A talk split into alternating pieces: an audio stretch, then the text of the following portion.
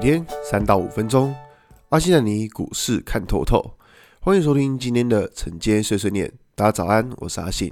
今天是一月五号，礼拜二。先来为大家整理一下昨天的美国股市。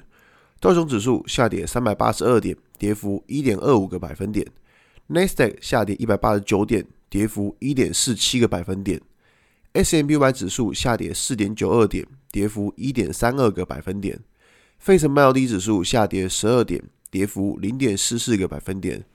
昨天美股四大指数都是下跌的，那主要原因是在于说，就是还是大家担心疫情的关系。因为英国首相啊，他 Boris Johnson 他说了，就是他宣布了英格兰地区进入了那种全境封锁的状态。那这个封锁时间呢，可能要到二月中旬，所以这个事情也让就是市场上出现了 某一部分的恐慌。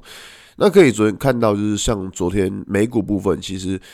呃，像 Tesla 还是上涨的，Tesla 涨了三点四个 percent，那 AMD 也是，还有是上涨零点六四个 percent。那下跌的部分主要在于苹果跌比较重一点，稍微是二点四七个 percent。其实整体来说都是还好啦，就是这只是一个创新高之后的一个回档，所以我觉得大家对于这种。创新高之后的回档，其实也不用感到太恐慌，因为这是必然会发生的现象。那我们回到台股来看了，昨天台股算是嗯新春开红盘，甚至开一个挺红的这样子，大涨了多少？一百一一百六十九点吧。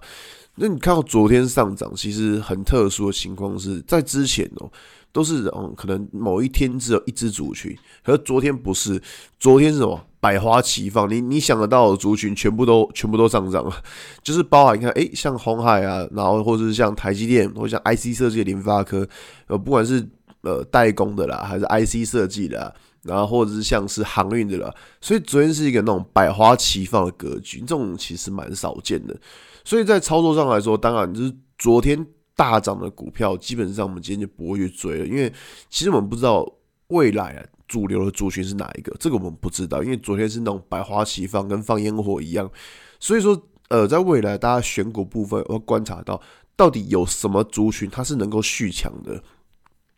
这个其实蛮重要，因为我们要。如果说全部一起涨，你没有办法找到未来的主流族群。但如果说你发现，诶，这个族群它是能够续强的，那我觉得说这样子的话，去找主流族群的可信度就比较高。那昨天还有一则新闻是，呃，之前在昨天早上广播有讲到，就是说哦，美国商务部开始核准了中芯半导体，它可以进口一些设备。然后后来昨天呢、盘中的时候，中国大陆他们那边官方媒体出来否认这件事，说美国没有放行，所以可以看到昨天联电呃盘中往下杀，后来诶、有这个新闻出来之后，股价开始往上拉。我这样讲哦，就是现在市场对于这件事情，就是美国商务部到底有没有核准中芯半导体这件事情，其实吵得沸沸扬扬的。但是我们可以去想一件事情，在华为这件事情，可以去知道说，你看哦，华为。它也是接受美国的渐进式开放这种这种概念，所以说市场会联想说，诶，那会不会之后美国也会比照华为的方式，比照办理中芯半导体？所以这个是市场会去联想的部分。虽然说目前还没有真的成真，但是市场会联想说，诶，美国之后会不会呃，就是说渐进式的开放给中芯半导体啊？因为我们知道，就是如果美国在做这些举动的时候，就是比如说制裁谁制裁谁，其实它主要的一个目的是以美国利益为优先，就是美国至上啊，讲白了就是美国至上。那我们去想，如果说美国它制裁了中芯半导体，其实对谁是有伤害的？其实对于高通是有伤害的。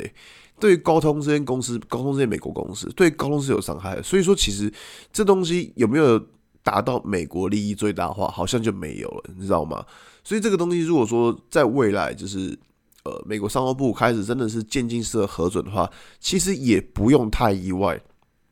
那假如说，呃，假如说美国商务部真的核准，所以对于联电或者华邦电来说，就还是会是利空消息，因为毕竟我们可以知道说，中国大陆那边恢复供应，呃，出货可以恢复的话，那对于台湾这边一定就转原本的转单效应可能就不见了。我觉得这是大家可以去思考的部分，好吧？那今天节目就到这边。如果 如果你喜欢今天的内容，记得按下追踪关注我。如果想知道更多更详尽的分析，在我专案给通勤族的标股报告书里面有更多股市洞察分享给大家哦。阿信晨间碎碎念，我们明天见，拜拜。